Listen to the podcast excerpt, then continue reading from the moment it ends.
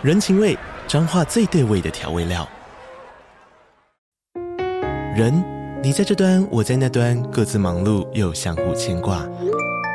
情，街角的吵杂声传递温暖与思念。味，是从每一个转角飘出的乡愁。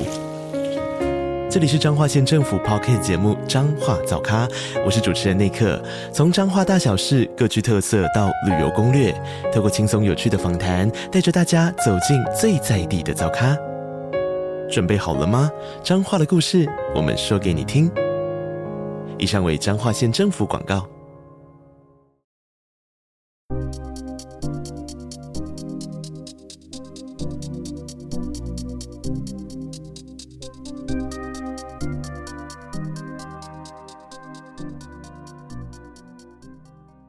欢迎大家回到篮球乌托邦的 Podcast，我是你们主持人 Quan，我是 Mike，我是 Kai。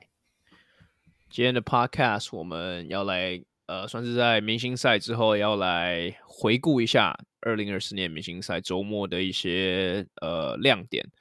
呃，包含高光以及 Low Lights。那我觉得在 Podcast 一开始的时候，我们先从正向一点的东西开始聊起好了，就是。针对我们在这个 weekend，嗯，我们个人各自认为的这个最高这个 highlight 是什么？那我先来问问看凯好了。虽然我我我大概都知道我们三个答案可能都一样，但凯你认为这个 All Star Weekend 的 highlight 是是哪一个 event？呃，对我来说，今年的 All Star Game 其实我觉得，呃，应该说整个 All Star Weekend。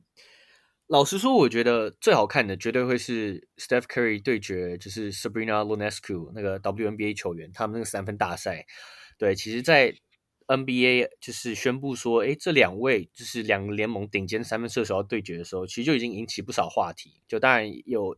引起一些负，就是那种呃，一些人可能就是在旁边说闲话。但我觉得整体来讲，大家都是很期待。那我觉得最大的重点是。这个成果是非常好的，对，除了呃，Steph Curry 对，再度证明他是可能就是整这个这个这个第全，就是可能是 NBA 史上最伟大的三分射手以外，对，Sabrina 顶着非常巨大压力，他也他投进什么二十六球嘛，对，呃，二十六分，尤其也是尤尤其是在 NBA 的三分线，所以我觉得就是这个秀的话题性非常足够。然后最后的这个成果，我觉得也是让人，就是我觉得，就是让我觉得观众都就是可以买单的。所以我觉得呀，我觉得这个 idea 真的非常棒。我不知道之后有没有可能在 NBA 会再推出一次类似这样子的这种对决啊，或是不一定三分线，可能是其他的就是这种呃跨联盟的这种球星对决。但我觉得不管怎么样，这绝对是我觉得今年呃，就是我觉得相对没有什么太多亮点的这个全明星周末里面，对我来说，我觉得最好看的一个环节。嗯，其实我觉得也也不太需要等 Mike 他的回答了，但我想我自己的答案也是呃这个 event，就是这这个 event，比如讲 NBA 今年在炒作上面真的是非常成功。那其实成功的点刚刚开都有带到，那其实我觉得还有一个蛮有意思的东西是，这个 event 在开始以前，我其实那时候我就已经奠定它一定会是成功的 event 了，因为就算这两个球员表现不好。我觉得他在那个舆论上面都会带给 NBA 跟 WNBA 相当大的这个话题性啦。那我其实觉得有一个东西可以讨论的是，呃，Kenny Smith 那时候在转播上面其实讲了一个东西，是说他认为 Sabrina Ionescu 应该要投 WNBA 的三分线，因为他投的是 WNBA 三分球嘛，他认为他们应该他应该投的距离应该是 WNBA 三分线比较公平。那其实他这一波言论遭受到蛮大的。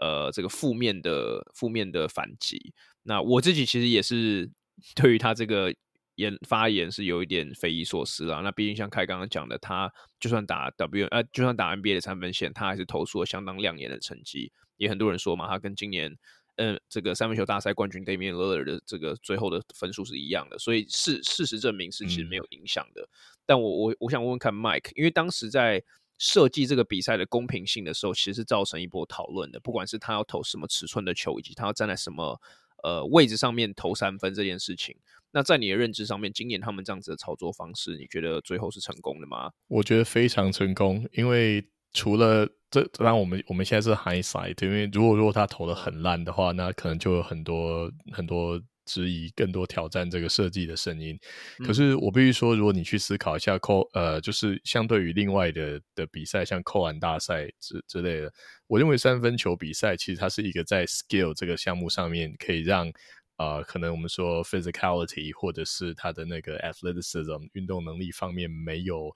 呃那种那种那像像像怪兽这样子的天赋的人呢，可以让他看到 skill。那那我认为 skill 是一个就是靠呃锻炼、靠 finesse，然后靠靠他靠他另另另外一种无形的天分去表现出来的这个的的一种能力。所以你看，女性球员投 NBA 三分线可以投到这种准度，而且我们在开录之前，我们就稍微呃回忆一下那那那那场精彩的对决。你会看到，呃，Sabrina 投到最后一颗球结束的时候，她还有超过五秒，竟然还有五点五秒。她出手的速度，她那个她的 release 那种那种干净利落，沾一下。呃，射程就这么远，那个完全是一种很高的那个 artistry。我觉得跟嗯，当然你知道投篮本身就是一个还蛮有有有各每个人都有各自的长强项，有的人有的人是拔起来投，有的人是 set s h 之类有不同的风格。但是我真的觉得 Sabrina 的投篮，你不管从任何角度来看，都已经到一种我觉得 impeccable，就是。你你怎么会有这么投篮这么快射程这么远，然后 release 又这、嗯、又这么这么美的一种投篮方式？所以我觉得光是从不管是从美学的角度来说，或者是说它有很有 encouraging、很 inspirational 这种让大家觉得哇，也许我有一天我可以做到激励人的这种效果，我都会觉得这真的是一个很完美的设计。那当然，其实最重要的工程还是 Sabrina 直接就挑战的这样子一个接下这个挑战，并且嗯呀，这几几几乎投的他就只输了 NBA。历史上投篮最准的人，那其实你可以说他跟今年的冠军 Lillard 是平起平坐的，真的很屌。嗯，你刚刚说就是大家投篮都有自己的强项，我 我不知道为什么我头脑马上想到 Draymond Green 的强项是背着书包投篮。哎、欸，真的，对啊，他那个 哎、欸，不是不是投篮，真的是你看都各种 style，你到现在是可以看到每个人出手方式还是有很多的，对，他有一种空间嘛，就是说不会不会导致你要背着书包投也可以啊。对啊，呀，可是他背着书包投篮，投出 Kevin Hart。你知道我在看的时候，我就是跟朋友看一下 D Life，然后我们就想说，你知道 Michael Jordan 以前投八分而已，对，Michael Jordan 给他给他一样的球数投完，就是你你如果做个对照的话，你真的认为这个篮球是就像他他说男女篮的那个比赛，哦，这里有个 argument，也许是说男男男篮对决女篮的话，男篮在技巧上跟这个爆发力上面的精彩度都远胜过女篮，我觉得这这这一场比赛帮 WNBA 做了一个背书，就是技巧上我们不一定不一定比男篮不好看。那你并更不要说什么哦，那你把篮筐调低一点，我们也可以扣篮，大家就想要看我们的比赛。不会啊，我认为精彩的技术啊，那个时候比较漂亮的战术演绎，其实还是有它的美学空间跟它的票房的。嗯。呀，哎，其实我想讲一下那个 Kenny Smith 那一段，因为其实我后来也好跑去听了好几段，就是我就我有 miss 掉，我 miss 掉一些那个三分球大赛啊，一些灌篮大赛的部分。但你去听 Kenny Smith 他的讲评，说实在，真的就是我觉得非常，就是 会让人觉得好像是没有，就完全没有经过修饰就脱口而出的种种的这种言论。就先不讲说政治不正确与否，就是。他的评论，我觉得老实说，就是也不会让人觉得说，哦，好像他的讲评有为这个现在场上发生的事情增添多少的亮点。就我觉得这也跟我们过去常看，就是 NBA，就是呃 on TNT，对，我们都很喜欢他跟 Charles Barkley、跟 Shaq、跟 Ernie Johnson 那个 show。但我觉得，就老实说，他的评语就是从过去到现在，我觉得他都是。是第一个过于负面，然后第二个就是他都他都喜欢重复讲一两，就是重复一一个 phrase，他会连续讲三次。对，像例如说，我讲说 "It's over, it's over, let's go home"，就是我觉得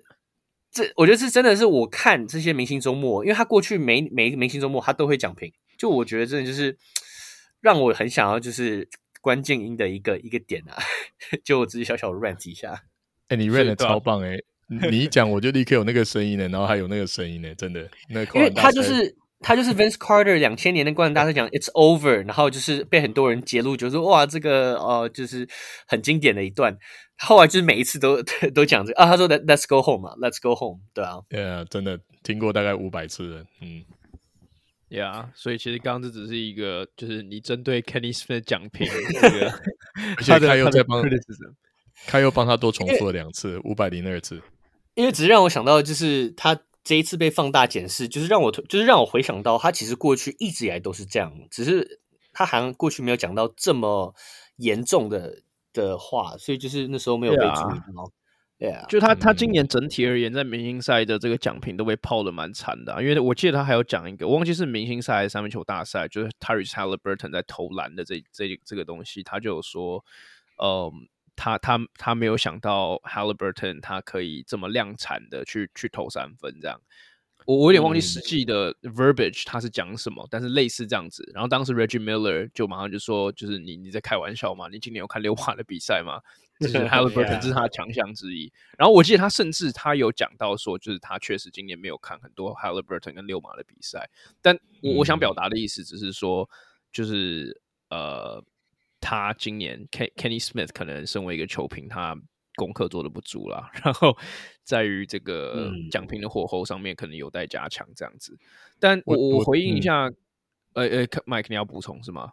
哦，没有没有，我我我其实是想要表达说，我觉得他们呃，如果如果我们再稍微把镜头 cut 到那个扣篮大赛评审今年的给分上面的话，我觉得可能 social media 时代，you know，如果你评分给了一个 extreme 的东西，或者像说刚才呃开始说 Kenny Smith 做一个比较 edgy 的评论，就是说哦这个。有一点点没有那么没有那么呃政治正确的评论，它其实在整个网络被扩大的效应是非常高的。就比方说，呃，今年 我记得今年扣扣篮大赛评审名单呃颁颁布的时候，大家说哇太棒了，今年没有九尾九尾妖狐，他们讲的就是给九分的 Dwyane Wade 就是九 尾妖狐，他会给那种 extreme 的分数，对不对？可是我我其实认为。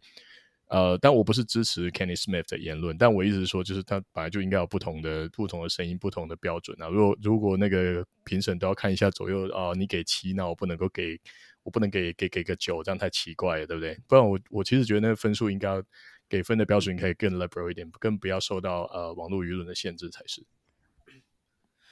Right，我我觉得等下因为这个其实有点攸关到灌篮大赛，这个我觉得我们等下下一个 topic 可以稍微带到，但是关于就是。这个 Steph Curry versus Sabrina Ionescu 的这个三分大赛，其实他们两个人是有在赛后去呃暗示说，明年他们想要再来做一次这个比赛，只是用不一样的形式。然后那时候他们就有说，与其是 one on one，他们可能会变成 two on two 的模式。就是他们有说，像呃 Sabrina 就有暗示说，他明年想要邀请现在还在 Iowa 的 Caitlin Clark。那 Caitlin Clark 很很猛嘛，就是最近其实 break 很多 records。那另外，Steph Curry 这边也许的一个暗示就是，他也许可以找呃 Clay Thompson 找就是浪浪花兄弟这样来组一个，就是可能呃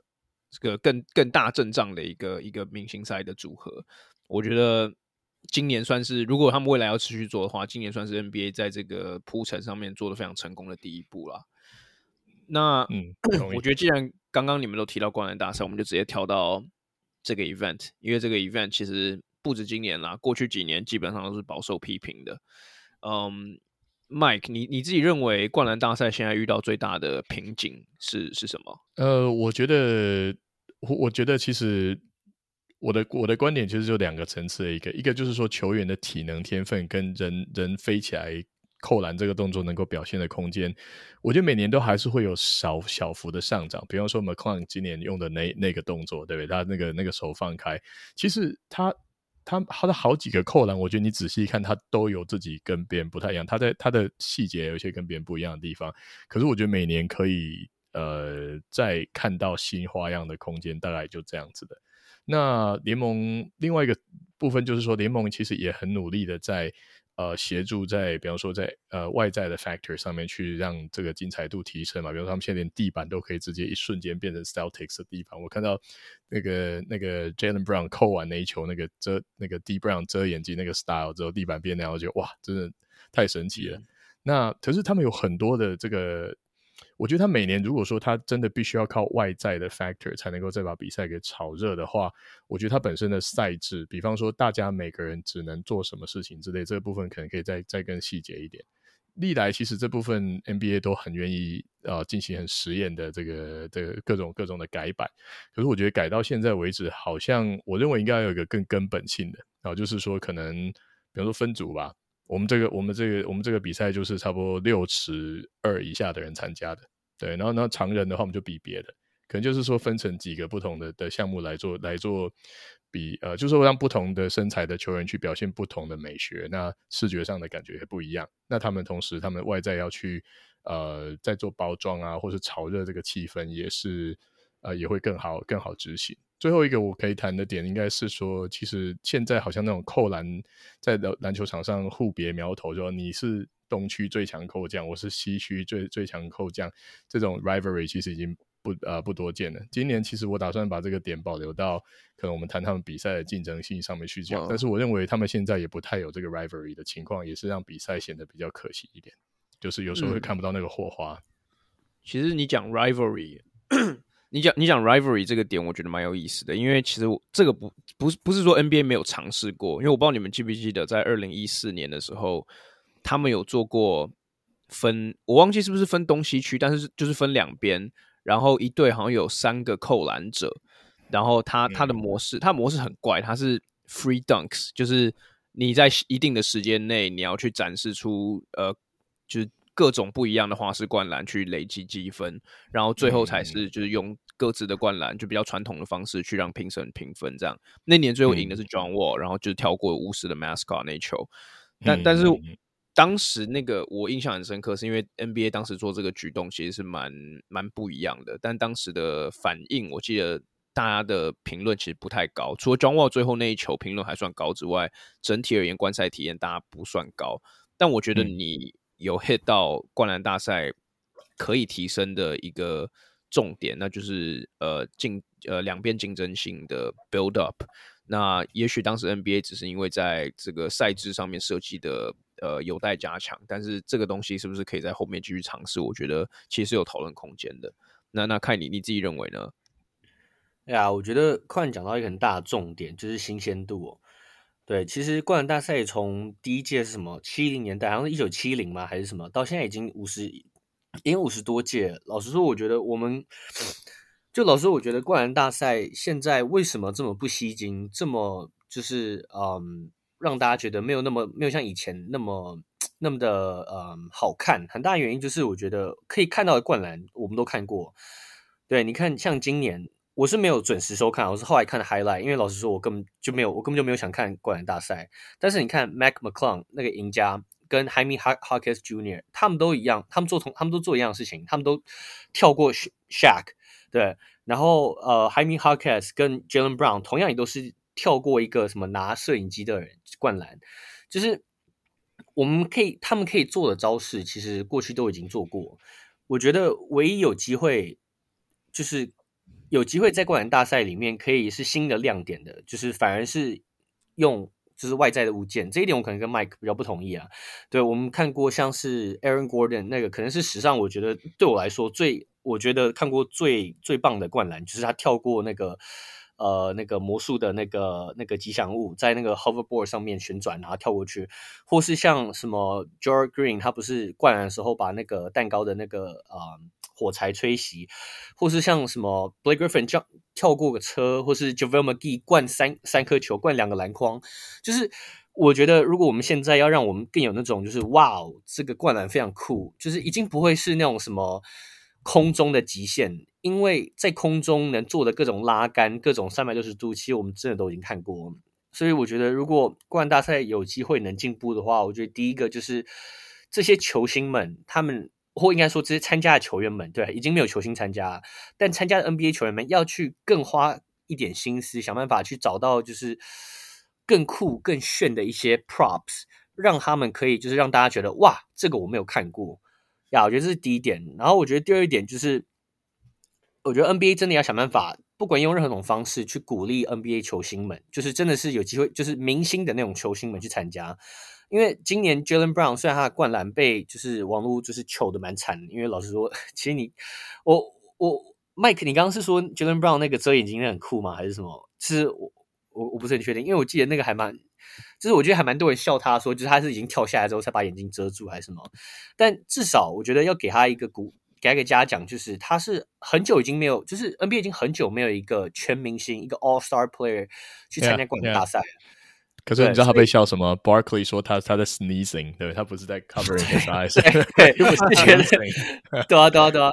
对。但我觉得就是，虽然说，我觉得我也觉得蛮好笑，而且他冠其实老说真的是没有很好，就能得那么高分，真的是蛮扯的。但是就是身为一个明星，敢去参加，对，不像某一个就是呃很会很会灌篮的一个自称 GOAT 的球员，从来不参加灌篮大赛，不呀，就是。哦呀，这已经成为一个现在 NBA 的现况，已经是一个 trend，已经是一个我觉得很难改变的事实。因为就是 NBA 球星们现在可能现在都觉得，哦，灌篮大赛是给 role player 去证明自己的机会，而不是让明星去秀一番的这个这个这个表演。所以你刚刚说的 Brown 是一个 trend 是吗？啊，对不起，我说 NBA 球星不想参加这个 trend 呀。所以我觉得，我觉得还有另外一个解决办法，就是 NBA 想办法去找那种。呃，像我们之前不是有看过，就是好几个那种 Instagram 很有名的那种 Dunker，他可能不是职业球员，可是他是一个职业的 Dunker。那我觉得就是，即使要因为 NBA 现在可能已经找不到 N 那种明星参加了，所以如果没有办法的话，不如另寻他路，就是找那种专门就是很会灌篮那些球的那些素人们，让他们来来参加。对，搞不好他们可以带来更多的这个呃不同的招式，为这个比赛带来更多火花。呀，所以这是几点我对灌篮大赛的看法。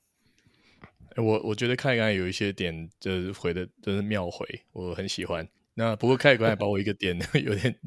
我我说的不是用外在物件，我说是联盟就是配合去做话题性的炒作啊。比方说今年好，假设 LeBron 愿意参加，我们说 The Brown 对 Zion，哇靠，这整个新旧新旧呃飞人对决，那个马上话题性就超高的嘛啊。那真的凯讲的点也很对啊，就是球星。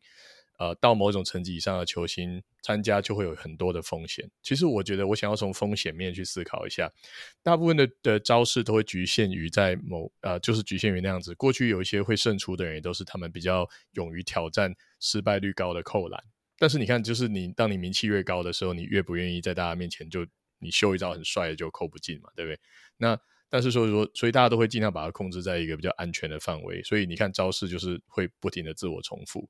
那这让我想到，其实除了凯刚才讲的，我觉得非有非常有道理，就是请大牌球星一定不要爱面子，一定要下来挽救这个比赛之外，另外一个很好的做法就是让失败这件事情也不要显得是那么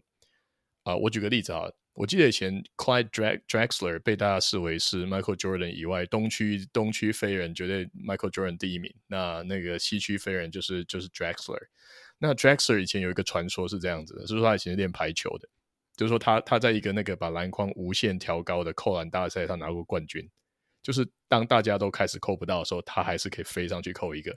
然后这这就是说，就是哎，一路上会开始有人扣不到，扣不到，做不到，做不到，然后仍然做得到的人继续往上往往前挑战，然后拿下冠军。这个这个过程虽然说赢家的就可能会。制造很多不好看的输家，可是这个比赛的竞争性就会整个被拉到一个很呃完全不一样的等级。所以我，我觉得如果说 NBA 的球星，当然这个就跟凯刚讲的一样，球星都爱惜羽毛嘛。那可是如果说能够往这个方向去发展的话，变成像挑战某一种 challenge 的形形式，跨跨栏大赛应该还可以再更好看。哎呀，我我觉得。其其实我我蛮认同刚刚凯讲的东西啦，就是关于你有更多包袱在，基本上就是简单就是说，你有更多包袱在身上的时候，你就会对于你所作所为更加的谨慎嘛。那这个就是明星不参加的最大原因。那我觉得这也是为什么，就我觉得 credit 还是要给 NBA，就是 NBA 这几年尝试的东西，就是让 G League Mac McClung 呃可以去参加到今年的比赛嘛，呃，或者是这两年的。这两年的扣篮大赛嘛，所以我觉得他们是有在做尝试，而且我今天在 Twitter 上面有看到一个影片，是他呃整理出这几年 G 力灌篮大赛的一些画面，那真的是非常精彩。就是 NBA 或 G 力他们缺的不是扣将，他们缺的不是新鲜感，我觉得，因为其实还是有一些呃空中动作是某些球员才能才能达成的。他们他们缺的，就是老实讲，对我而言，心度这个东西还是蛮重要的。像麦刚刚讲的，比假设说 LeBron 或是 Zion 可以，你可以把这种话题性堆叠出来的话，这这个才这个才是我以从一个 consumer 的角度而言会想看的东西。因为我看 NBA，我本来就不是，就我看的是这个话题性，还有这个这个明明星的这个新度。就如果你今天只是从路上随便抓一个专门扣篮的这个扣篮者的话，我我个人个人主观意见啦，我其实不会那么的 buy in，就我我不会说那么有兴趣。那当然，你也可以说明星也没办法解决一切，因为你看，像今年 Jalen Brown，他是一个货真价实的明星，但他他来参加扣篮大赛，嗯，你知道他就是负负评也是蛮多的，对吧、啊？所以我其实今年有听到有一个球评有讲到一个。论点其实我觉得蛮认同的，就是这这个扣篮大赛这种东西，其实本来就是天时地利人和全部综合在一起的时候才会发生的事情。你说两千两千千禧年那个 Vince Carter 的扣篮大赛，你说 Zach Levine 跟 Aaron Gordon 在二零一六的经典扣篮大赛，甚至说 Aaron Gordon 后面两次的扣篮大赛的参参赛，呃，你都可以说是就是刚好是对的人在对的时间做了对的灌篮，才才才达成的。所以呀，我我其实觉得扣篮大赛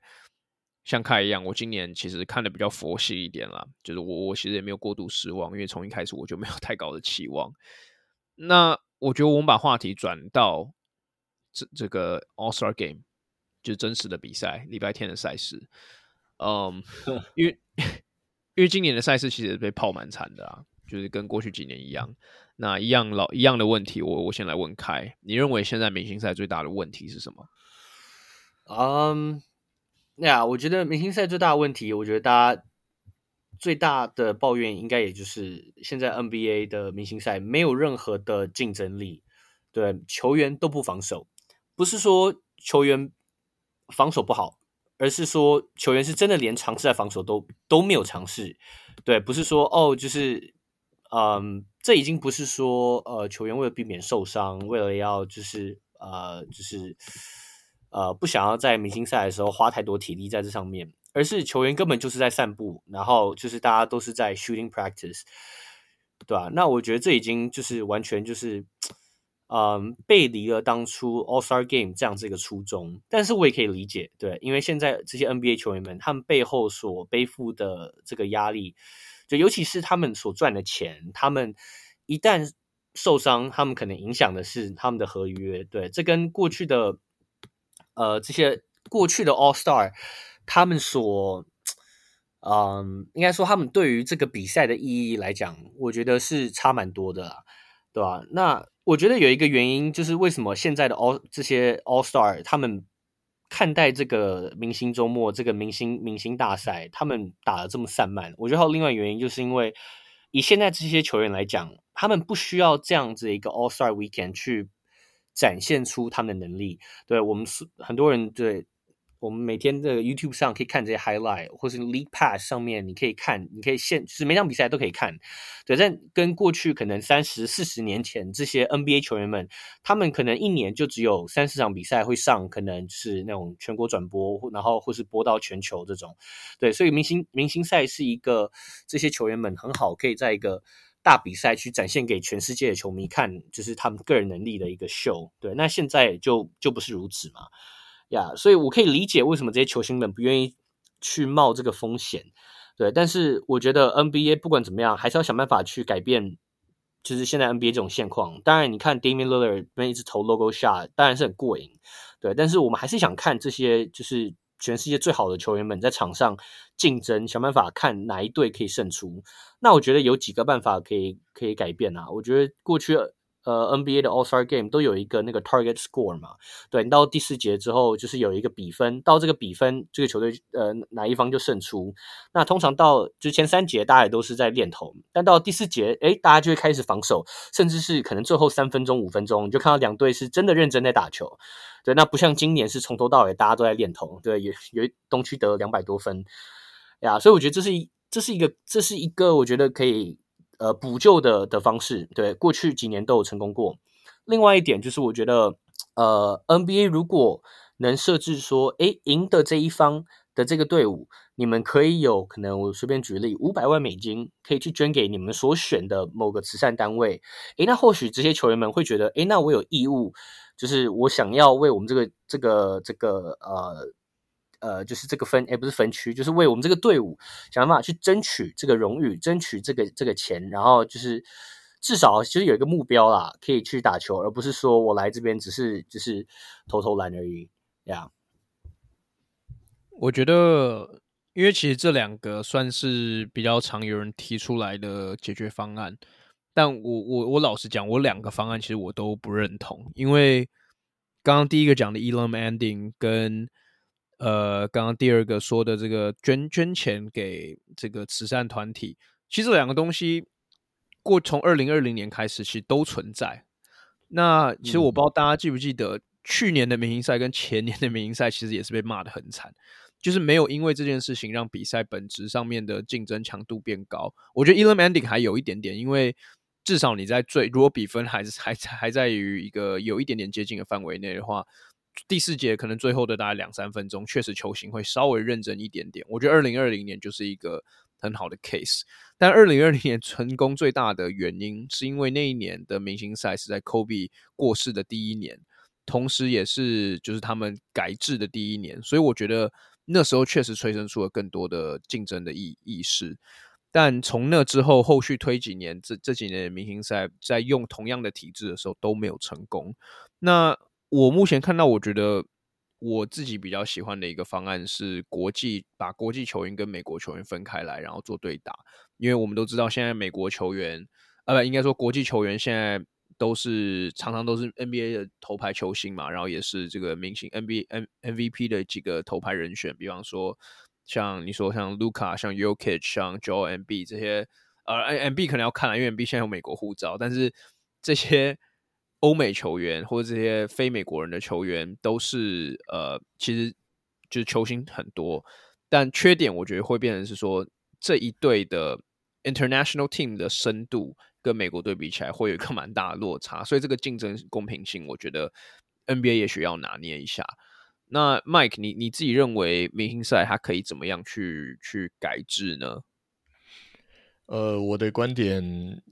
也是偏悲观的。我我甚至觉得这个是整个联盟的球风，还有球员之间的一个风气的问题。我稍微用古代的例子来说，啊，或者说今天例子也可以。假设呃，我们都知道那个呃，Anthony Edwards 是一个竞争性很强的人。那我们说 Draymond 呃，Draymond 是一个很 feisty 的人。如果每个球员的性格都回到这个层面，也就是说，我有一种我要电爆你，好，我我要给你好看，甚至也像是我前面讲的，呃，也许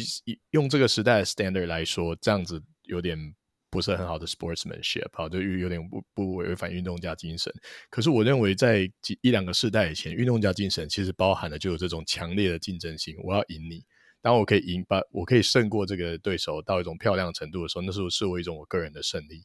那可是我觉得这个时代，大家我认为这样子的球员可能就会被视为他太，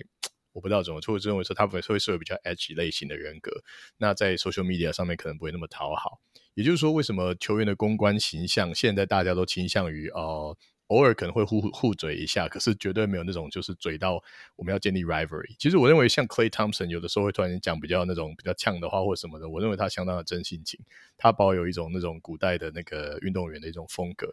那但是这个风，这除了就是说时代的风气，大家现在政治正确比较呃比较重视政治正确跟球员之间的形象，或者说大家都是朋友这种这种这种氛围之外，我觉得跟防守的方式也有关系。就以前一比较允许呃 physical 防守的时候，就会很容易就进入两个球员的这种呃之之间激烈的放对。比方说，你可以呃不知道什么今天 YouTube 推荐我看 Michael Jordan 过去每每一场明星赛。我觉得其实他每每一年都会跟一个球员打得有点有点像是两个人打出火花来。我记得有一年就是跟 Draxler，Draxler 直接在直接在他快攻的时候扇他一个超大的火锅，真的让他超没面子的。然后你就看接下来他连续就毛起来一直单打 Draxler，就是要讨回来。这种一来一往，其实在个人之间的这种竞争意识，就是比赛一个很好看的层面。可是这样。我不能说今天的比赛这个这个元素完全被拿走，但是我觉得看你看这场明星赛，你就觉得没有什么个人竞争的的意味嘛。那同时，呃，我近期听到 听到一个非常有趣的评论，他说，嗯，今年的明星赛 MVP 是实至名归，但是他的意思是，他就是这些不好的个不好的球赛新个性的表现，无意义的一直刷分。然后也毫无防守，甚至他还捡了一个，就是呃，当大家都已经没有注意力涣散的时候，他那边投 logo 下，然后进了以后自己举手庆祝，然后其实连观众都没有很嗨。对不起，凯刚才说看他这边一直投大号的三分球，觉得很爽。我认为观众都没有觉得很爽，就是没有完全没有人防守，没有在竞争的时候，真的他进了他之后他自己举手庆祝，连他队友都没有庆祝，然后观众就呜就这样子而已。真的就是当这个，那还我觉得那还蛮那还蛮厉害的吧？他完全就是很轻松的投出去。哦，这我们不在讲他厉不厉害，我们说原本觉得这很酷，我就觉得他投他把这件事本来很酷的事弄到都不酷了，就是他只是具体的 表现了这个明星赛的不防守。无竞争意识，但是无然后，而且你看，是不是越是这种性格的人，越是有那种很 drama queen 个性的人，就越会这样。另外一个毛起来得五十分是谁？你问一下，我们不用讲了，对不对？就啊，太棒了，我现在刷分，对不对？就是 当比赛别人这样子的时候，真的是有够无聊啊！我觉得应该这个声音，我觉得那个人是讲的很好。他说，明星赛的 MVP 就是这种烂烂比赛个性的这个。的的的的最最 embodiment，他就是最最最具体的那个人。但是我我觉得他也说对了一些事啊。但是这这显然是已经进进入到太太酸太负面的部分。但我认为是缺乏两两球星之间，不管是说他们长期在联盟之中竞争的火花，或者是他们在面对面的时候，我要搞定你，我绝对不让你得分。类似这种这种就是呃个人个人之间的强烈的竞争意识，我觉得有点难再被放回到。明星赛当中，除非联盟又开始允许比较 physical 的防守，除非又有一票人像宽讲的，有一些呃，也许是天时地利人和吧，刚好联盟东西联盟有两个两个最好的球员互相看不顺眼，他们有那种就是 open rivalry，我觉得也许就是明星赛会在有一点热度的时候，但除此之外，我是蛮悲观的，我认为什么制度都救不了。好。其实 一开始你讲到 Anthony Edwards，就是你说要要如何把这个竞争心态呃带回到明星赛的时候，你讲 Anthony Edwards，其实我我第一个反应是还蛮讽刺的，因为 Anthony Edwards 有出直接出来跳说，我从我没有把明星赛当成一个就是 competition，他对我而言就是一个 break，我来这边就是随便轻松打打，然后就休息这样子，所以其实这个完全是一个竞争心态的呃。这个反例，所以，但但我觉得 Mike 讲的也没有 错，对吧？就就是我觉得你要如何把明星赛变得有意义这件事情，我觉得首先你要把我我觉得最直接的方式是把荣球员的荣誉感带回到这个比赛里面，因为对我而言，二零二零年的例子就是把那个荣誉感，因为 Kobe 的过世，把它呃把它植入回了比赛当中嘛。但我觉得 Mike 讲的也很正确，就是这个东西我也认同是一个。呃，就是现今 NBA 生态的一个很大的一个一个 symptom 吧，对吧？那 Mike Mike，你想要补充是吗？哦，对啊，对啊，哎，其实你你真的抓抓到抓到那个 Edward 的一个公关的论点哈。不过你知道，其实我讲的是说 Edward 平常在比赛的时候，他那种就是很火焰的态度。其实你知道，让我想到，嗯。我记得是二零零零二一零一的明星赛吧。其实我觉得，只要每每一年有一个很拽的人，然后他就是一副我比你们都强，然后让大家都很想挑战他，我觉得就明星赛就会稍微好看一点。我们都知道，其实那年比赛那个那个很屌的人就是 Kobe，对不对？Kobe 就是只要有 Kobe，然后。另外一队，另外一队有 AI，我觉得他们永远都是都会打得蛮激烈的，就是这样子。就是我觉得那跟球员人格相当有关系啊。可是我觉得现在的球员，因为大家都是好像一副那种呃胸有地宫啊、对你也很棒啊，Yeah，how's your family？然后他们打球是这种，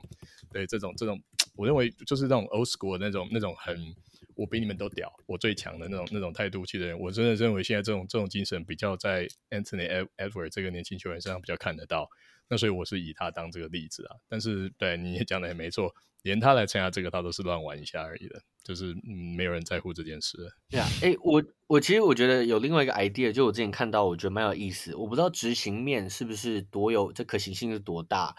但是就是我觉得我看到有人说，就是让呃不要再是东西去对抗。呃，就是赛制可以改成是像是那种，就是像是 play in 那样子，呃，不是 play in 那个 in season tournament 那种概念，就是我可能组成四个 all star team，对，然后四个 all star team 可能就是只有个可能七八人，对，我我不知道实际上怎么怎么 work，可就是你改成是一个小型的 tournament，那你可能分两天举行，可能第一天是呃，就是第一轮，对，就是四个队的第一轮，然后第二天就是 finals，那。这样子就是，就像宽讲，你就是比较有机会可以达到，就是让球员可以有点算是挑起他们的荣，就是激起他们的荣誉感吧，荣誉心。对，因为你如果能就是带队打赢别的 All Star，拿到这个 All Star Weekend 的冠军的话，诶，这这也是一个某种的荣誉感。呀，我觉得这也是一个蛮有趣的 idea，但实际上怎么执行，我觉得是需要很多的思考啦。呀呀那我觉得明星赛，因为其实你今年在呃赛后也看得出 Adam Silver 对于今年明星赛的失落感，他都写在脸 上了，对，对啊，所以我我觉得我在猜，势必 Adam Silver 应该对于明年的明星赛，应该会想要做一些不一样的推动。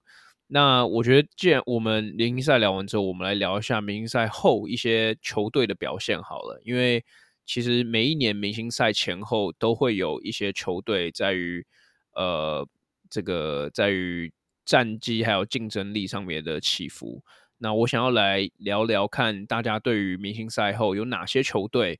呃在战力上面会有所提升、提升或者是下降？就是我觉得两个都可以。我现在问 Mike。对你而言，哪一支球队今年在呃明星赛后会有比较明显的战绩的这个改变？诶，我觉得 如果你用明星赛的话，我觉得我们可以把这个呃评论做这个评论的的 criteria 再往前，其中一部分往前推一个，就是交易后有有做出改变的球队。嗯，也许有人会说，被明星赛被 snub 的的球员可能会在在明星赛后力求表现，然后去推动整个球队。我我觉得这个是比较，我觉得这算是比较偏向纯粹的 narrative。那但是我觉得球队有有进行重大的变革，然后甚至是开始有好的好的 chemistry 产生的，会是我们的观察对象。那呃，我认为 Maps 是一个这样子的球队。我自己其实对于他们交易之后，其实他们交易。呃，这个他们交易来 P.J. Washington 还有 Gafford 这两个球员之后呢，我其实觉得各方好评，让我突然间对他们比赛感到很有兴趣。其实他们过去的比赛，他们打法其实是无限的挡切，然后还有 Luca 的那个呃个个人单打秀，还有然后可能呃对跟 K.I. 之类，我就其实觉得他们比赛本身的形式变化并不是那么大，我没有特别喜欢看 Maps，可是我。看了两场，开始他们这两个新的呃，这两这些新鞋引进之后的比赛，我觉得他们球赛整身呃整个的 dynamic，他们的这个 hustle 真因为这两个球员加进来，呃有明显的上升，特别是 Gafford，我觉得 Gafford 真的是在就觉得哇，他会去他会去扇了一个火锅以后，然后马上跑快攻，虽然说可能他也抓到机会，怎么知道他那场打的是那个 Wizards，他说哎，真的可以好好证明一下自己，对不对？就是那。但是你你真的也看得出来，他们我认为多各方的球评几乎都会说，哇，看起来这些球员好像找到一个能够证实自己实力的舞台，想要呃就 shatter 一些大一些人的眼镜。所以，我我其实觉得光是这个。呃，心态上面的改变，Maps 看起来整个虽然说我们在样本也不太够啊，就是看了大概两三场而已。而且呃，他们的阵容其实像我们在开聊之前，我们有做来检视一下哦，就是呃，Lively 还没有回到阵，还会还没才刚回到阵容里面，跟这个新的两位常人形成一个呃三三三个人轮替的阵容，其实也才才进行了第一场而已。那呃，我必须说他们之间的磨合还有待。呃，观察，但是我会说，光是 Maps 在内线里面的积极拼抢程度哈，然后甚至还有 Gafford 的一些呃内线的防守能力，会让这个球队本身就不错的进攻体质再得到一个一个加成。我其实觉得他们在呃，也许在明星赛之后，他们不只是在 Play In 的前段班的球队，也许他们可以再往上再上升个两个名次都有可能。Yeah，我我认为 Mavs 其实也是，其实我私心认为非常有机会在明星赛后。呃，有战绩起伏、往往上爬的这个球队，那我觉得，身为我们节目中呃最有资格叫 Gafford 观察者的的这个 一员，因为毕竟他公牛起家，然后后来又被交易到了这个勇士队嘛，对，所以就是 Gafford 当时其实被公牛呃交易掉的时候，大部分包含我，大部分的公公牛球迷其实都是有一点点不舍的，因为。他虽然他的以技能包而言，他是一个技能技能包蛮 limited 的中锋，就是他最多在进攻端能做的就是吃饼跟接 lobs，但是他在防守端的效率值其实一直以来都不错。你看他今年在今年已经算是他在就是传统数据上面防守效率最有最有效率的一年，平均上场大概二十五、二十六分钟左右就有二点多次火锅。嗯，那我我觉得他当时在巫师，他其实。过去大概两三年，常常就是要升任，要要去做一些他其实不太擅长，也也不太有能力可以做到的事情。就是他简单来讲，他就是被放到了一个他不他不该被放到的位置上。那到了小牛之后，其实他的弱点会被隐藏起来，然后他的优势会整个被凸显。那尤尤其就是像我刚刚讲的，他会接 lob 跟这个二波进攻篮板等等的能力，其实在跟 Doncic 搭配之后，等于是说除了 Lively 之外，小牛在于板凳跟替补，呃，这个先发跟替补之间的衔接，永远都会有一个称职的 pick and roll partner，不管是跟卢卡或者是跟 Kyrie 都是，就他们等于是有两组，甚至到三组，如果你算 PJ Washington 的话的的这个 pick and roll partner 的组合可以去使用。那你看到，如果讲到 Washington 的话，Washington 过去在黄蜂其实一直以来都算是蛮优质的中锋，就是优质的点在于他很多事情能做，你把它放到四号、放到五号，其实都可以使用。那其实你也看到小牛在这几场呃有 Washington 的比赛中，跟 Gaffer 不管是两个人分分开来当五号位使用，或者是把他们两个一个人当四号，一个人当五号使用，我我觉得其实都收到了不错的成效。那简单简单来讲啦，就是我我觉得看好小牛最大的原因，就是在 Lively 回来之后，呃，小牛在于常人这三个人的轮替的灵活度跟弹性，其实是比他们在有 Grant Williams 还有呃这个 Dwight Powell 的这个这三人组，呃，相比下来是是是高出蛮多的啦，所以我觉得小牛非常值得看好。那看你对于小牛有没有什么想法，或者是你你自己有没有呃什么球队的人选？呃呀，我觉得小牛我觉得很简单，就是 Gafford 跟 PJ Washington 到来，很大一部分就是补强他们呃小牛队的禁区深度啊。因为在这之前，小牛的先发中锋就是 Lively，还有板凳上 do I power。对，那呃，矿刚刚也讲过嘛，就是呃 Gafford 跟这个 PJ Washington 对两个都是一个有点 undersize。但是非常 mobile，而且是呃，Gafford 是一个比较属于禁区型的，有一点 shot blocking 能力，然后吃饼能力非常优的一个中锋，对。然后 PJ Washington 就是能打四号，偶尔能打小球五号，对。生涯三分球投篮中率三成五七，所以就是也算平均。那在 Doncic 跟 Irving 的身边打球，有机会可以提高这个效率值。对，但不管怎么看，就是这些球员带来很多，就是他们的多元性，对，算是能攻也算能守的球员，虽然都不是特别突出，但是他们不太需要做太多，对，只要专心就是做他们做好他们 role player 的工作就好。对，那目前他们打了三场比赛，就是来到小牛之后打了三场比赛。他们的 plus minus 是我记得两个在场上的时候是十一点七啊，对不起，他们的那个对带来球队的 net rating 是十一点七，对，所以目前看起来是一就是一加入球队就融入的非常的好，对，那我觉得对于小牛来讲这是一个就是非常乐观的现象啦，对，那我个人想持也不算反对意见，因为我其实没有反对，我认为小牛下半季应该会有机会名次在西区的名次可以冲上来。但我觉得，如果真的要讲，就是他们在西区，不管是最后战绩排名，或是季后赛冲击的话，我其实是相对的，呃，也不是说没有那么看好，而是我觉得这支球队最终可能还是没有办法打赢，像是快艇，或是像金块，就目前或呃或甚至是雷霆。虽然说他们之前就电报雷霆嘛，就是他们刚被交易过来的时候，我觉得很大的原因就是因为第一个，这两位球员他们的天花板实在是太低了，就是他们带来我觉得不错的地板。对，就是你的禁区深度很大的提升，但是你到季后赛，这两位球员面对到像是 Jokic，面对到就是快艇队的那三星，我不认为他们会带来实质上的改变。再加上我觉得 PJ Washington，老实说，我过去看过蛮多，就是我觉得他是一个有一点 empty calorie 的球员，就是进攻有一点 Jack of all trades，但是 Master of none 那种感觉。然后防守端，我觉得他是一个就是。呃，有时候肯拼，但是防守技巧不太好，然后很容易被敌不过。就我觉得他们的到来是好事，对于小牛来讲。但是我觉得他们带球队实质上就是能更上一层楼的这个进步层面，我觉得没有太高。呀、yeah，这是我自己对这个小牛下半季的看法。那我个人觉得今年就是 NBA 下半季我会蛮看好的。等下等下，麦麦可能想要补充。哦，是是是，请说。哎呃哎，开，不好意思，我打断你。而且我其实很喜欢你刚才讲一个论点，就是其实这两个球员，甚至加上 Lively 回来，他们三个球员，呃，对于这种技巧型的禁区，呃，对，当然我们就知道大家在讲是 Doncic。那也许如果 MB 退回来，然后他们能够打到打到那个联盟冠军，呃，等到打到打到冠军战的话，也许会有这个对决的的。但是我我其实想要表达的是，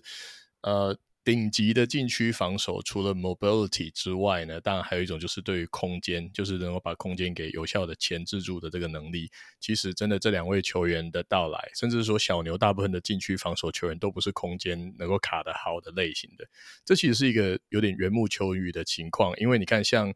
呃，能够把禁区的空间有效的站好，通常都是比较偏速度慢的球员，比方说 Lopez，对不对？那那那那那两个 Lopez 都类型这样的球员，就是他们可以可以有有效的做空间的防守，他们能够去钳制到 Jokic 的一些呃做动作的的空间，可是他们 mobility 就没有那么优秀，所以我就是觉得对他们，我觉得我也可以感受到他们也许还是守他们的还是守不住内线呃强打进攻的球员。那我想要呃技巧型强打进攻的球员，我想要补的补充的点是这个。之前我有看到那个呃，前两天有一篇好像是 CBS 的哪一哪一个 column columnist 做的文章，他说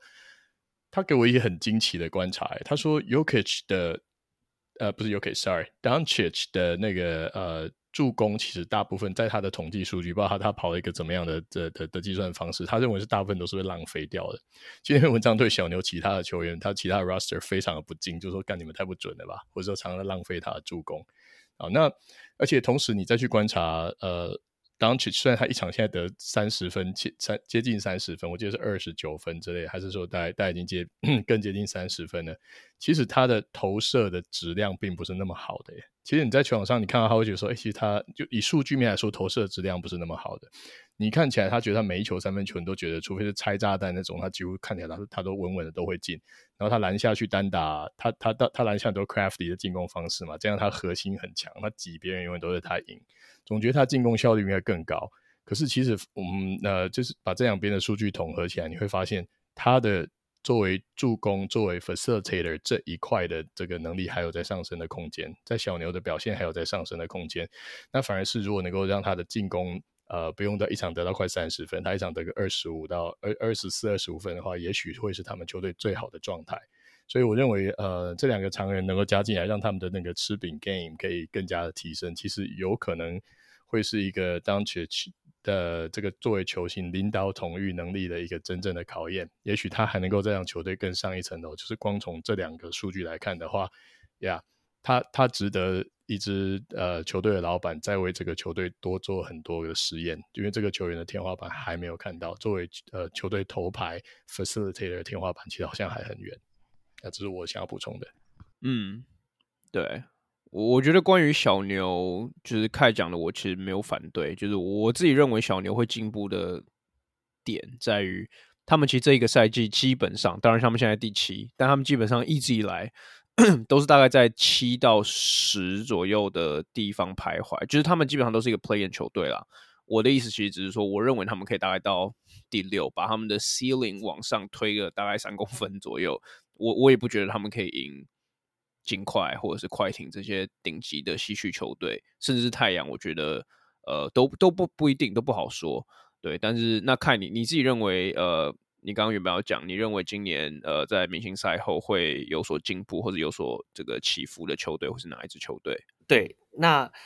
呃，我觉得今年 NBA 下半季，我觉得会很有机会能大幅度在战绩上有很大幅度的进步的球队，会是金州勇士，就是这个 Golden State Warriors。那我觉得很大，我觉得有几个原因啦。第一个是，其实呃。呃，过去 NBA 球迷们都会讨论 strength of schedule 嘛，就是你剩余的现在的这个 schedule 的比赛里面有多少是对上可能是呃五百呃胜率五成以上的球队，或是胜率五成以下的球队。对，那有很多人会用这，就是会用一些公式去计算说，诶，你剩下的 strength strength of schedule 是高的还是低的？越高的就是你的这个 schedule 越难，越低就是越简单。对，那以目前我看到很多的不同的人去计算的话。的各种公式底下，这个勇士队他们剩余的这个 schedule 面对到各个球队的这个强度，都是在联盟里面算是最简单的，就是可能就是前五名啦。对，所以我觉得这是一点，就是第一个，我觉得他们剩下的 schedule 算是比较简单的。那第二个就是，我觉得以今年呃勇士队他们呃刚开季打得很糟糕，对，但我觉得他们有一点渐入佳境的感觉。除了我觉得 Steph Curry 在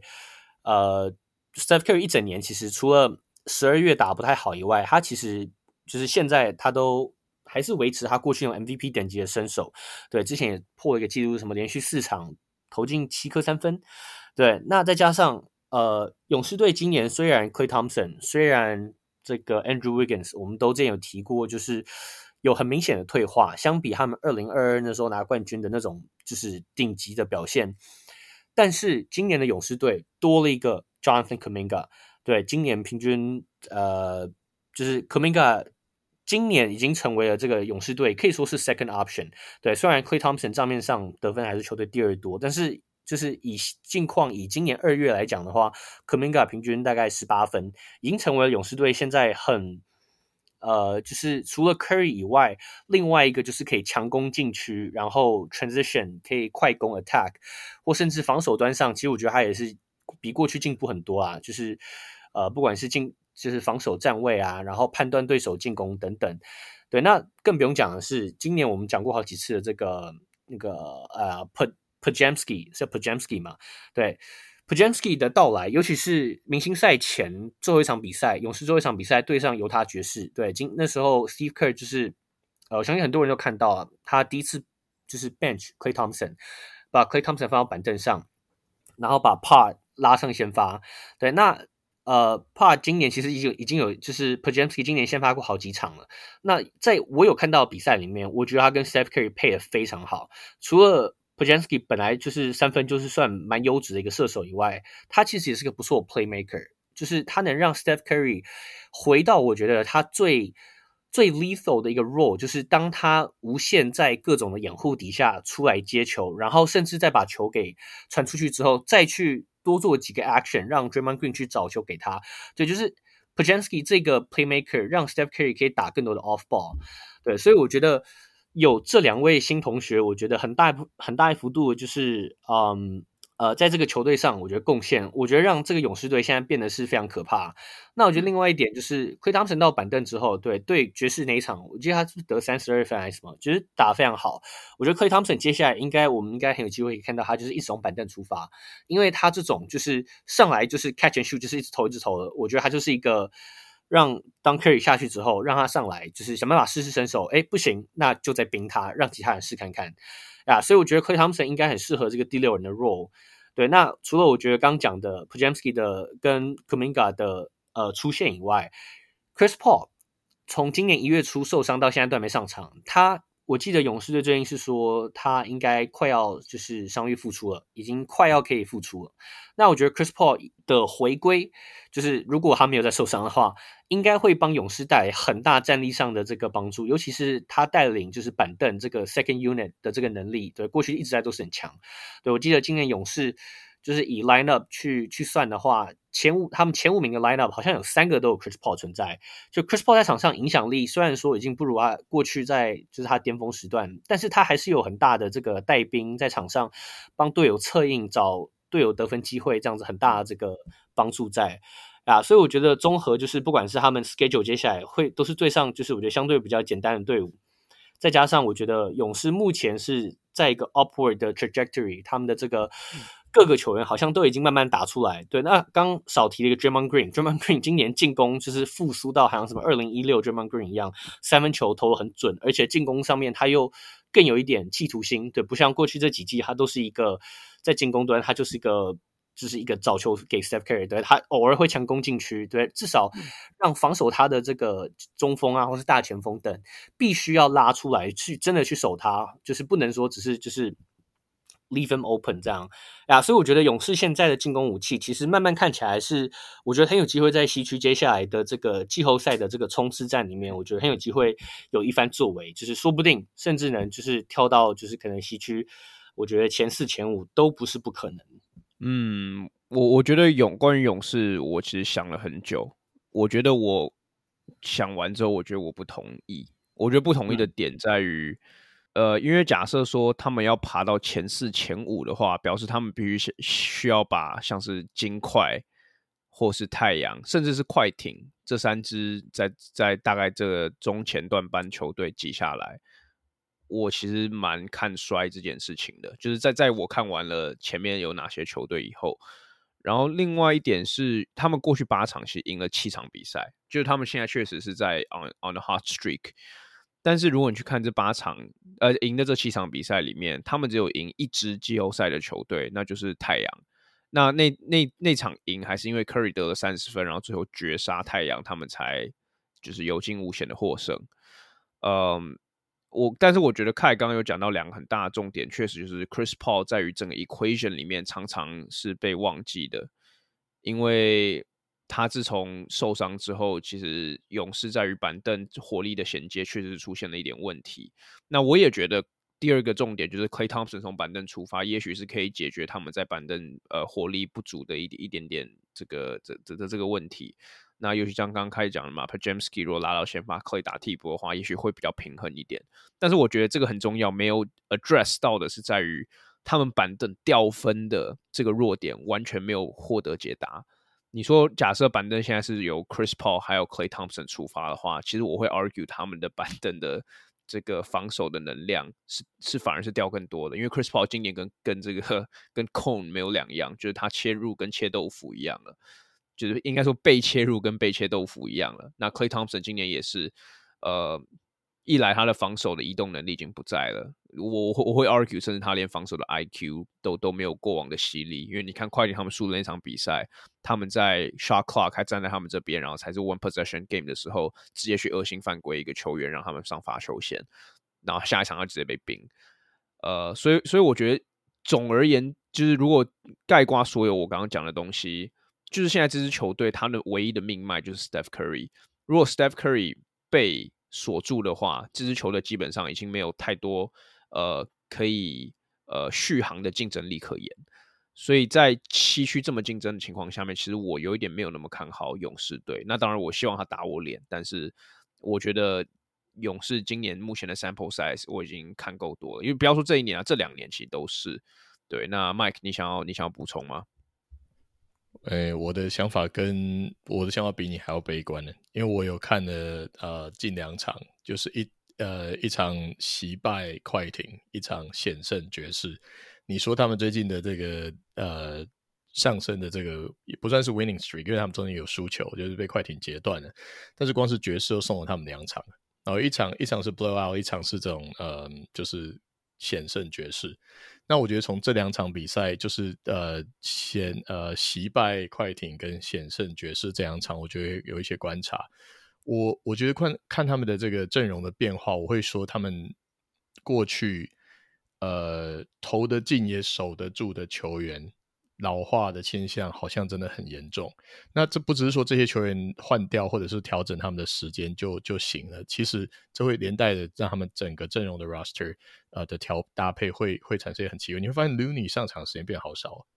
然后那个 Gary Payton 呃 the the second，should should I call him junior？好就是就是我觉得是过去他们这种守得住，然后进攻上面也偶尔会有神来一笔的球员，呃，不管是像 Wiggins 啊，或者是呃，或者是说你说像 Clay Thompson，对，这这些这些过去让能够有效支持呃勇士在，其实他们过去的打打球方式就是其实一直能够跟对方维持平在一个有来有往的情况，然后在关键的时候他们能够。依依靠呃，Steph Curry、Curry 跟呃一些他们比较 crafty 的呃，就偏犯规这些打法，把比赛给赢下来。其实每年这个他们这个优势都不停的在在在在随着他们的球员的老化，正在不停的退退化当中。那你看现在他们先发阵容甚至有 Podziemski，其实我觉得 Podziemski 你会觉得这个球员如果连他都出现在勇士的先发阵容里面，也许。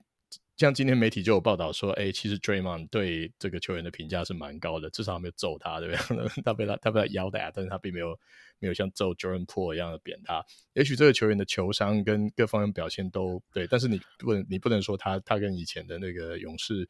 呃的先发阵容呃是的的天天分的天花板是可以相提并论的，我认为不行。所以我觉得勇士的这两场比赛，尤其是对快艇那一场最后的时机，其实我认为那场勇士已经尽力了。其实勇士那一场，呃，快艇让一个 Kawhi，然后 Paul George 在剩下五分钟的时候放放满离场，所以等于是说，呃，变成是勇士的后场加上一个 Draymond Green 这种老球皮的方式，在对决快艇的另外两个老球皮，也就是呃 Westbrook 跟 James Harden。那其实我们可以看得出来。他们都很 crafty，他们都知道怎么样去呃消耗对方的体力，并且呃就是呃投进投进投进就是抓到空档投进投进关键的球。可是我可以看得出来，其实这个时候勇士不管是经验上面，可能就只能靠 Curry 一个人撑。那同时另外一边呢，呃，在防守上面，其实我就看到好几波都是快艇都打同一个战术，就 James Harden 的的的突破啊、呃，就是。把弱边导出来之后，他再从那边突破，然后再分一个底线。其实像 Paul 就就一直投进底线三分球，他们连续三颗底线三分球，其实勇士都是完全就是望球兴叹，完全守不上去。那我认为这个在过去。呃，勇士比较强盛的时期，那那五年至少那五年之内这是不可能的。他们如果对被对方连续进两球，应该就有变阵的情况，防守就能够去应应。但是这种时候，因为可能球员经验不足，你会看到 Steve Kerr 也比较像是就是让球员在球场上面自己去呃想办法再去再再轮替上，或者说 Draymond 在指挥上面，我认为他好像也没有，就是他的防守的棋子，如果他是防守的中枢的话，他们也没有那么那么好。啊、没有那么好好好操纵，所以我，我真的觉得勇士现在变成是一种守不住。那那他们关键时候用倒球皮的这个的 wisdom 把球球赛赢下来的这个这个天分，他们一直都拥有的这个优势，就变得非常非常稀薄。所以我光是看了这两场，我就觉得哦，勇士 可能不会一直好下去。嗯，那要看他们的对战组合吧。这样的，嗯。对啊，勇勇士其实我觉得我想要表达，单纯只是我觉得勇士很难从 play in 直，他他也许可以进到 playoffs，但我觉得他们难从 play in 直接冲到大西区前四，呃，就简单来讲就是这样。那我我自己的这个球队的选择是六马队。那其实我我我我讲这个其实跟我实质上看到的是有一些呃冲突的啦，因为。六马队其实最大的原因，就是因为他们现在东区第六，呃，过去其实十场比赛也才五胜五败而已。然后他们跟西雅呃 t y r e s Haliburton 跟 Siakam 现在磨合的场次，老实讲没有太多，因为 Haliburton 之前受伤。那他们有磨合，试着磨合的场次，其实我觉得是好坏参半的。但是我我会选择六马队的原因是在于说，我认为 Haliburton 跟 CIC 都是属于球商高的球员。那六马这个。阵容其实我觉得账面上来说是，呃，是合理的，就是我觉得是有一个是是有天花板往上的可能性的，但就是我只要说就是现在表现看不出来而已。但但我我我我觉得我从一个反面的方向来讲，就我先来先来谈他们现在呃阵容上面磨合出现了哪些问题。呃，我觉得第一点是在于比较明显的，呃，就是六马在于 Siakam 来之前是一个 NBA。打快速球风，呃，著名的球队，其实过去这这两年都都是，尤其在 Haliburton 来到球队之后，大量投三分，大量的攻守转换。那我觉得 Siakam 其实在这个 equation 里面，他有他的存在的价值，因为 Siakam 是你可以 argue 他是全 NBA 最会跑快攻终结的球员，但有一点在于说，Siakam 他本身习惯的进攻模式其实是喜欢在低位磨。他喜欢在低位把节奏慢下来，然后在左左边、右边的四十五度角投那种小 bank shot。那这个其实跟六马之前的配合是有很大的差异性，因为你看，呃，Haliburton 其实在 JJ Redick 的 podcast 上面就有讲到说，他这辈子打球从来没有一个，呃，从来没有跟一个背框单打的终结者，呃，应该说这么大量喜欢在 low post operate 的球员。呃，合作过，我觉得最接近应该是 Sabonis，但是他他的意思是说，这个 Siakam 是更接近这样子模板的球员。那这个对他而言是蛮大的一个一个挑战，因为他现在需要去学习，球队都需要去学习如何去 play off the post。那另外一点是，我觉得现在看到比较大磨合的症结点在于 Siakam，其实过去在暴龙的时候，尤其是再往前推一两年的时候。他在暴龙队胜任的角色，其实常常是持球者的角色。那这点跟 Halliburton 也是一样，有很大的重叠性。那 Halliburton 其实就有谈，也有谈到说，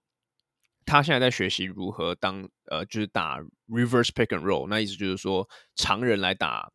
ball handler，然后 Haliburton 这个控球后卫来当这个呃 screener，然后不管是 pop 或是 roll，他来担任这个角色。那现在他们有一点在 tweak。他们过去习惯打球的方式，那其实我觉得在他们 limited 的这个样本数里面，其实我觉得他们是有找到一些成功方程式的，而且我觉得 Halliburton 他投射的能力还有投射的距离是有办法胜任 off ball，就是可以打更多无球的这个角色。那我觉得这个对于 Halliburton 长期的这个 development 其实是一个好事啦，就是因为 Haliburton 其实，在 in season tournament 之后，面对到很多球队对他的 blitz，那他在于面对尤其像包夹的时候，其实我觉得他呃在于自身进攻能力突破这一点，其实是遇到不小的困难。其实你从数据上看得出来，他在 in season tournament 之后，中间有一段时间是有一点点浮浮沉沉的。那我觉得 s i a k m 来之后，其实照常理来说是可以把。呃 Halliburton 进攻端的一些压力释放掉的，那这这其实也是为什么我我我我认为呃六马队在下半季是有机会破茧而出的主要原因。对，所以我觉得从账面上来说，其实我相对来讲还是蛮看好他们的。那对于六马队，你们有没有什么想要补充的？OK，如果如果没有的话，那这就是我们三就是在 Post All Star 选的三支球队，分别是独行侠、呃勇士还有六马。那我们就再观察看看，呃，接下来这几支球队，或是接下来 NBA 会不会有其他球队破茧而出？对，那其实这集 Podcast 我觉得我们录的呃差不多了，明星赛，然后到明星赛后球队也表现都有谈到。对，嗯、那如果大家没有什么想要谈的话，那我们这集就录到这边告一个段落。那谢谢大家收听，我们下次见，拜，拜拜。